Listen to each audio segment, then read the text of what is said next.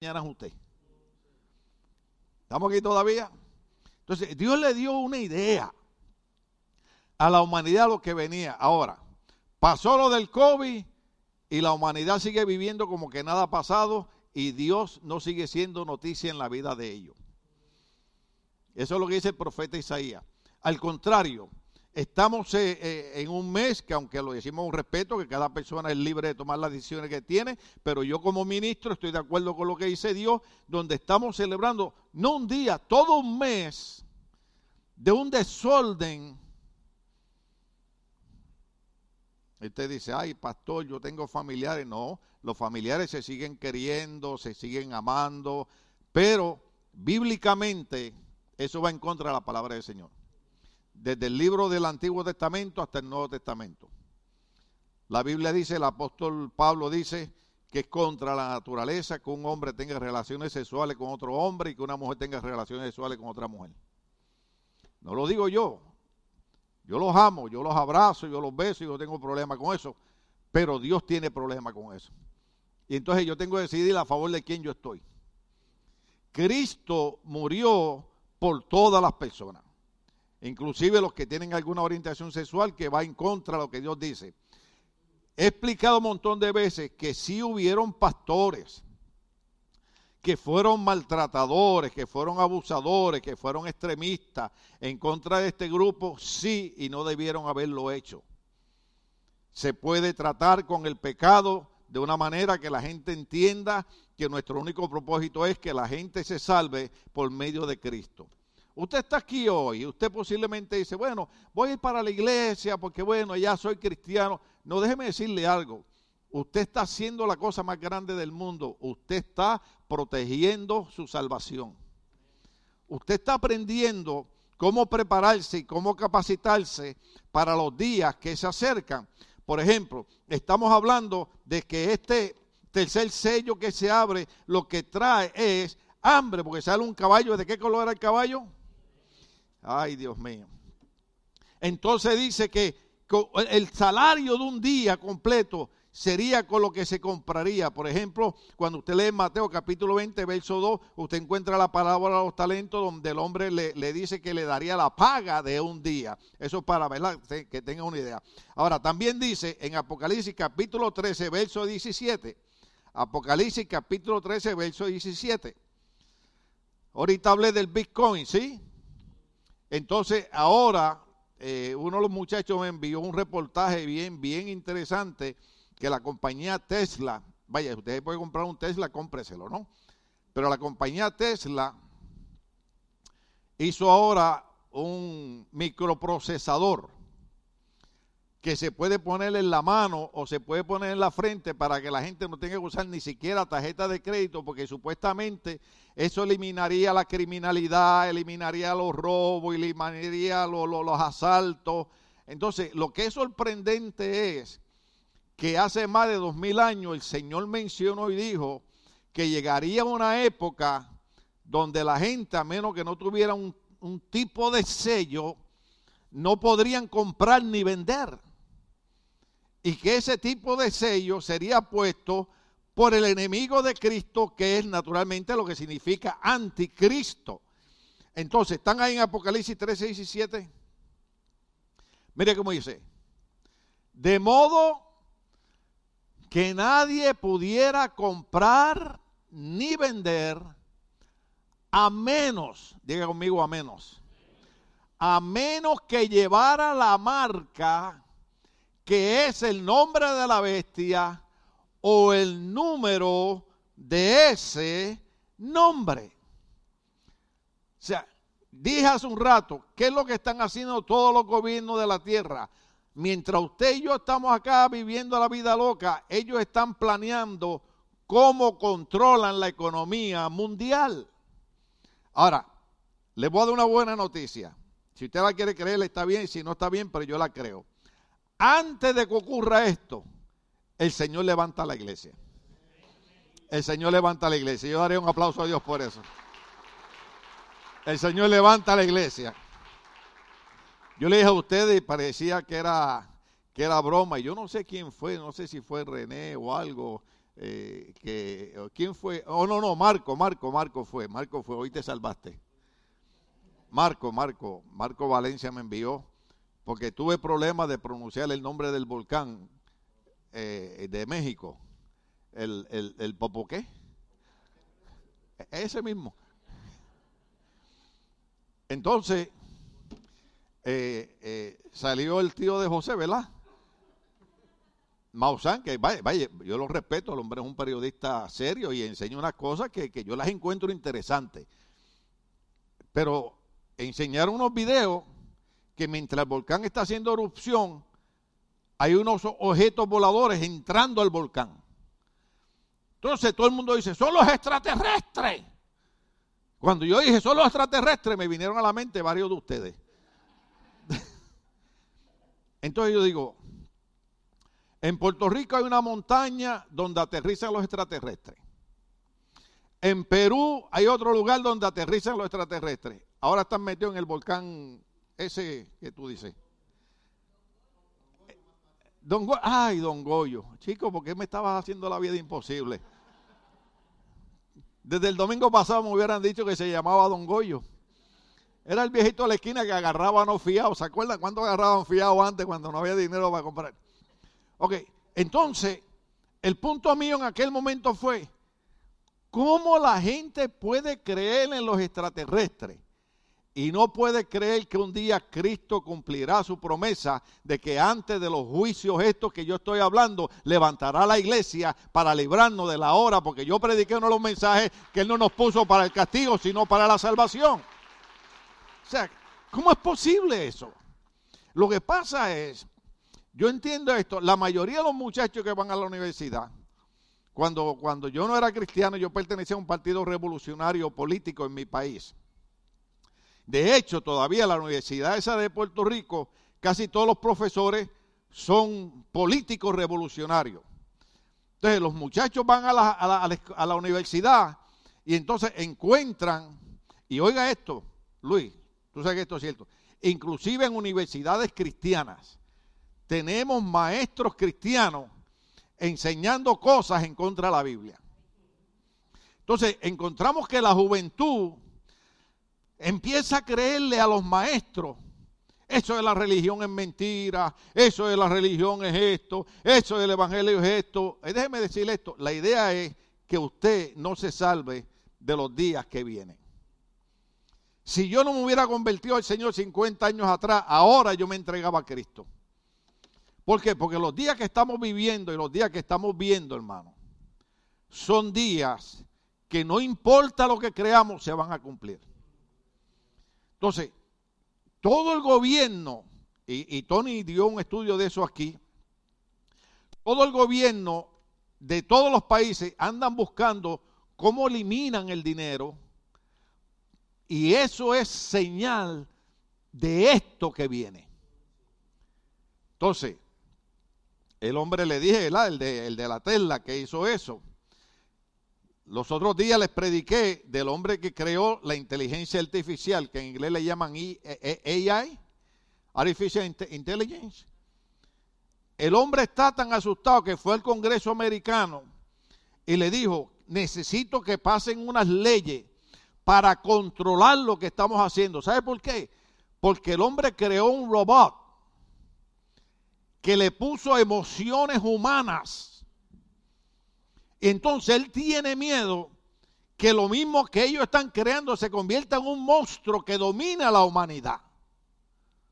Son los días que estamos viviendo. Usted no se da cuenta. ¿Sabe por qué usted no se da cuenta? Porque usted todos los días brega con esto. Entonces esto es algo normal. Y eso es lo que quiere el anticristo, que usted lo vea como algo normal. Entonces va a llegar el momento que el anticristo le va a decir a la gente, es normal que busquemos algo que nos beneficie y nos ayude. Entonces, ¿para qué usar dinero? Vamos mejor a ponernos una marca. La marca no es un, tatuaje, la marca no es un número, la marca es algo que, eh, eh, claro, en Apocalipsis, más de dos mil años atrás, cómo Juan explicaba eso. Pero ahora nosotros, por medio de la tecnología, estamos viendo que sí es posible hacerlo. Por ejemplo, Yo le digo a los líderes, cuando tú estés predicando, no importa cuántos hermanos hayan en la iglesia, acuérdate que tenemos más de 500 personas viendo el servicio por las redes sociales. La Biblia dice, este evangelio será predicado por testimonio a todo el mundo y entonces vendrá el fin. Entonces, dos mil años atrás, ¿cómo era posible predicarle el evangelio a todo el mundo?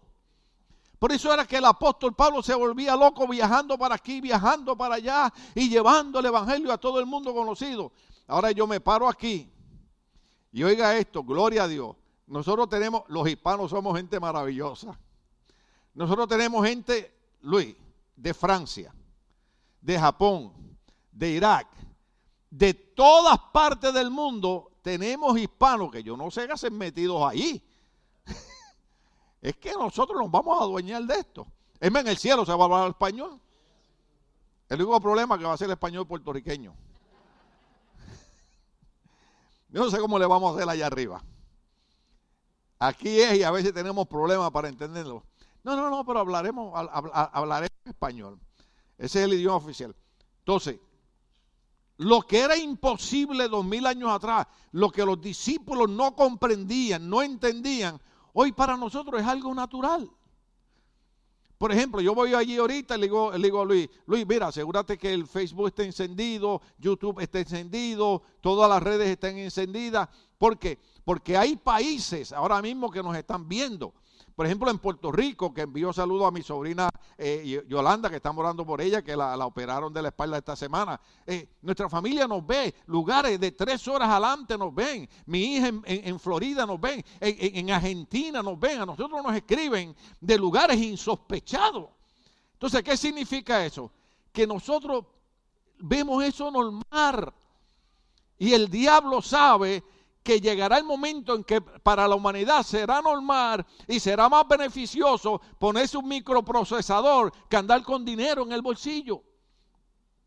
Entonces, la Biblia dice que cuando se abre ese sello, que ese es el tercer sello, dice que vendrá un momento económico tan y tan malo sobre la humanidad que la gente tendrá que buscar un remedio y el remedio será que el anticristo aparecerá diciendo, esto es lo que hay que hacer. Nadie que tenga el sello puede comprar o puede vender. Ahora, yo traté ahorita de decirles a ustedes de que realizáramos que después del COVID-19 la situación económica de todos los países y que hasta, hasta hace dos días el gobierno americano por tres votos nada más aprobó que se extendiera la cuestión económica de Estados Unidos. ¿Qué significa eso? Que posiblemente para dentro de cinco años no sabemos qué va a pasar en Estados Unidos. Entonces, los cristianos, aquí viene una bomba, los cristianos no entendemos que hay veces que estamos más preocupados por el dinero para nosotros que invertir nuestro dinero en la obra de Dios. El secreto es este. Invierte en la obra de Dios. Invierte en lo de Dios. ¿Sabe por qué? Porque lo que va a garantizar nuestra solvencia económica en estos días va a ser lo que nosotros sembremos en Dios hoy. Libro de Galata dice que el hombre cosecha lo que. Entonces, guardamos dinero y guardamos dinero y guardamos dinero y no damos para la obra de Dios y se nos olvida que un día el único que va a poder hacer algo económicamente por nosotros se llama Dios. Pero para que Dios haga eso conmigo, yo tengo que sembrar desde ahora.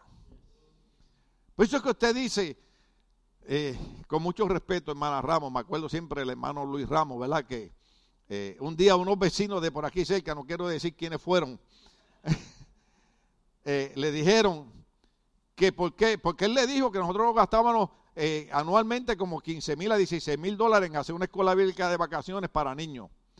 Y, los vecinos, que no quiero decir quiénes fueron, le dijeron al hermano Luis Ramos, que está con el Señor, me está esperando allá. Eh, él le dijo, no, nosotros estamos trabajando ahí porque ella le preguntó, ¿verdad? Porque él nos ayudaba aquí cortando madera y todas esas cosas.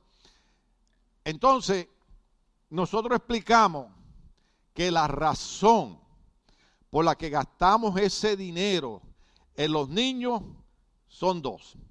Número uno, si yo invierto mi dinero en la obra de Dios, estoy sembrando para cuando vengan los días malos, el Dios del cielo me va a devolver lo que yo he sembrado hoy.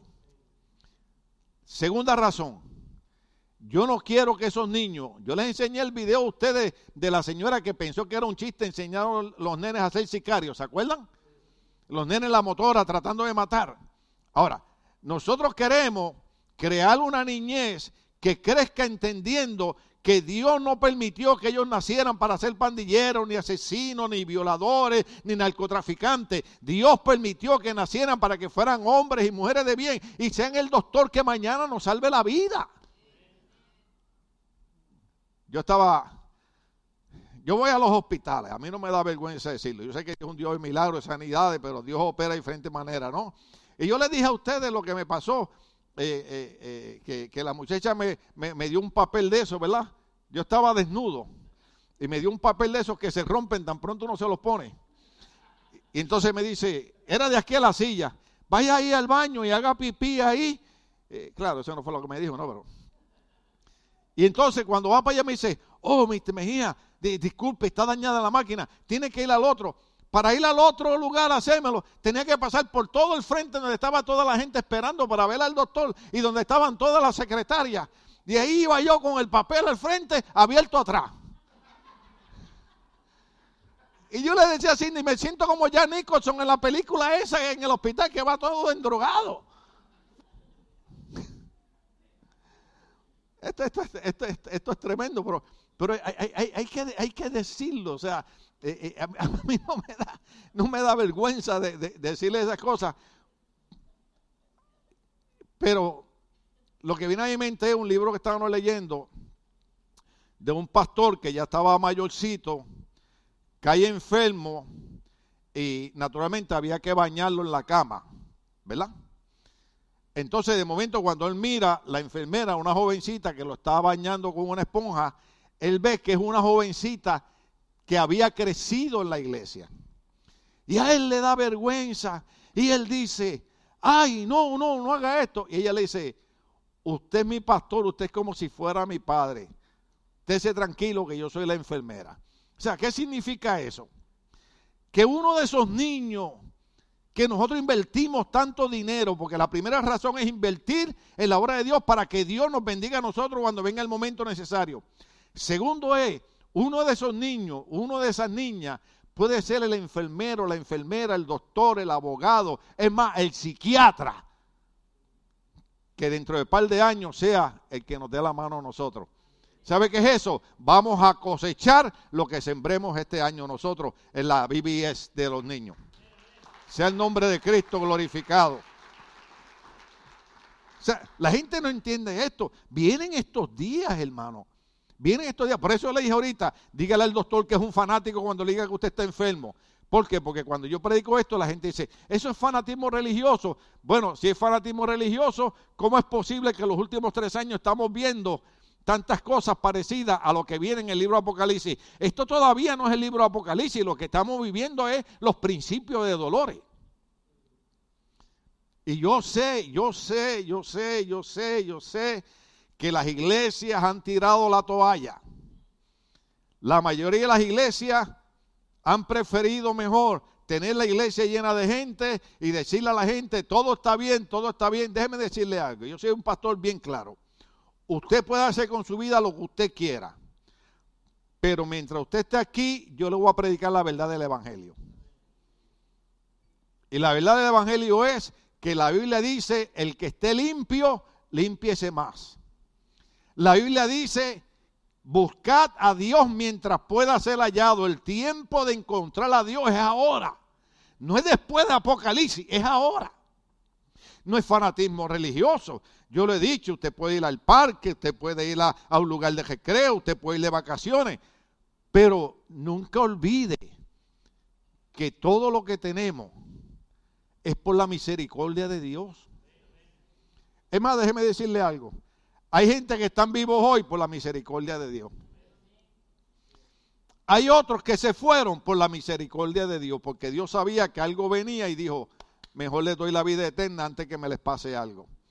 Pero nosotros que estamos aquí hoy, debemos decir, aunque yo no, no los vea, pero en su mente usted debe decir, Señor, gracias, gracias por hoy. La semana pasada en Los Ángeles, un muchachito de 16 años y uno de 14 años los asesinaron.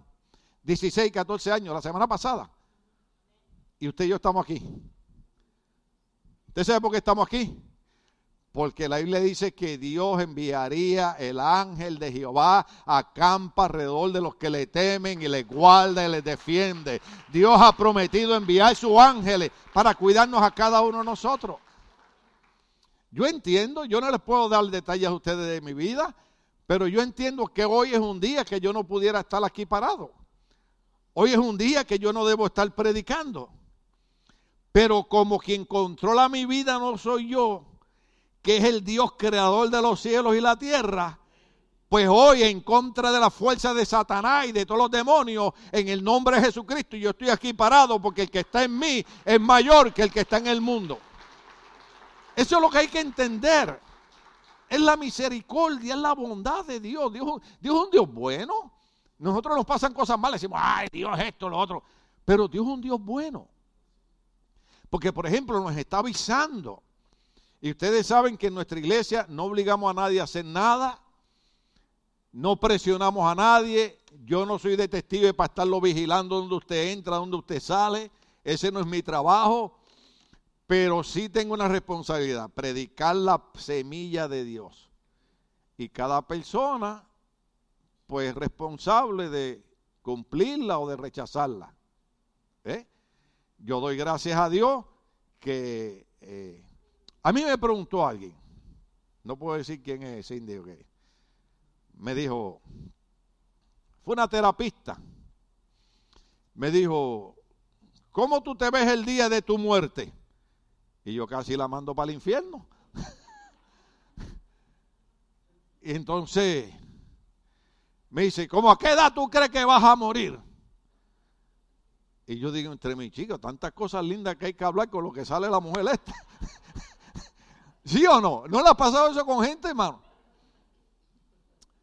Entonces yo le digo, bueno, yo planeo morir en mi casa, rodeado de mi familia, y voy a morir en paz. Porque le dije, I know that I will be going with the Lord. Dije, mira, si ¿a qué edad piensas morir? Es insistente la vieja. Entonces le dije, Así con mi inglés africano que ustedes me han enseñado. Le dije, I'm planning to celebrate my 70 years old. So that's almost a year and a half yet. So I don't know a qué edad yo voy a morir. Le dije, but I'm planning to live long enough. ¿Usted sabe lo que significa eso? Que ustedes todavía van a seguir sufriendo conmigo escuchándome. Mire que preguntándome que, que cuando yo me voy a morir, que cómo me voy a morir, que mira, déjame quieto. Déjeme disfrutar la vida. La vida ya nos da demasiado golpe como para todavía no andar. Sí. Alguien, mira, alguien dijo en una ocasión, busca la manera de mantenerte animado. ¿Ok? Por ejemplo, a veces yo vengo y prego cosas y usted se ríe y usted dice, ay, el pastor que mucho chiste hace. No, no, no, no, no, no. Es que uno de los frutos del Espíritu es gozo. Y la Biblia dice, el gozo de Jehová es mi fortaleza. Y cuando usted está tirado en una cama, usted ha visto como los doctores, Dios los bendiga. Oye, pero los doctores vienen para acá. A mi sobrina le dijeron, te vamos a operar y los dolores van a ser insoportables, no te vas a poder mover, que para aquí, que para allá, que para acá. Le escribo el día de la operación. Me dice, estoy bien, estoy en la cama, gracias a Dios no tengo dolor. Y tú, tú, vas al doctor y, y, tú tienes una enfermedad un 10% y el doctor te la pone 100%. Te quedan tres meses de vida. Mire, libro de Eclesiastes dice, nadie tiene poder para retener el espíritu, ni tiene poder sobre el día de la muerte. El único que decide eso se llama Dios. Y yo voy a seguir creyendo que Dios todavía sigue siendo Jehová nuestro sanador, que Dios todavía sigue siendo Dios soberano, que Dios todavía sigue siendo el que está sentado en el trono de poder de gloria, que Dios todavía sigue contestando la oración de la iglesia. Vamos a seguir creyendo en el Señor. Entonces, vienen esos días que el que no tenga ese sello no podrá comprar ni podrá vender. Se nos fue el tiempo, iba para el cuarto sello. Pero en, la próxima clase vamos a hablar del cuarto sello, Apocalipsis capítulo 13, versos 16 al 17. Nada más le doy la introducción. Apocalipsis capítulo 13, versos 16 al 17. Ahí está, 16. Entonces, lo que habla ahí es que el cuarto sello, si usted va conmigo a Apocalipsis capítulo 6, vamos a leer eh, Apocalipsis 6 primero antes de ese, para que los hermanos lo entiendan, para, para ver el cuarto sello, Apocalipsis 6 si tienen la bondad por ahí, gloria al nombre del Señor. Gracias, gracias a los hermanos por ahí. Gloria al Señor. Dale, dale, dale eh, el, el, el, 6, el 6. Ah, no, no, no, el verso 6, verso 6. Ajá, ajá, ajá, ajá, ajá, ahí está, ahí está, ahí. Ajá, ajá, Dale el otro, el 7, el 7, el 7. Ajá, ajá, ajá, ajá. Diga conmigo, ajá. Cuando el cordero rompió el cuarto sello, ¿cuál? El cuarto sello, oí la voz del cuarto ser viviente que gritaba, ven. Dale el verso 8. Miré y apareció un caballo amarillento. Ahora, dice que el jinete se llamaba ¿cómo?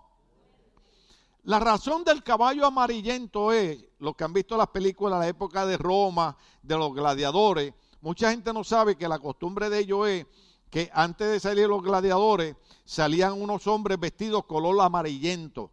Eso simbolizaba la muerte. Entonces cuando se paraban frente al César, decía César, la muerte te saluda. Por eso es que cuando vemos el cuarto jinete, el caballo es color amarillento, simbolizando la muerte. El jinete se llamaba muerte. ¿Y quién le seguía? El infierno le seguía de cerca. Y se le otorgó poder sobre la cuarta parte de la tierra para matar por medio de la espada, por medio del hambre, por medio de las, de las y las fieras de la tierra. Y yo le dije que esto es principio de dolores. Yo pregunté hace un rato y le dije que según la estadística murieron en Estados Unidos más de 3 millones de personas por el COVID-19. En Estados Unidos. A nivel mundial no sabemos. Porque los gobiernos son mentirosos, hermano. Dan, dan las estadísticas que no son. Pero cuando sale el cuarto sello, sale la muerte no se destruye todo el mundo la cuarta parte de la tierra.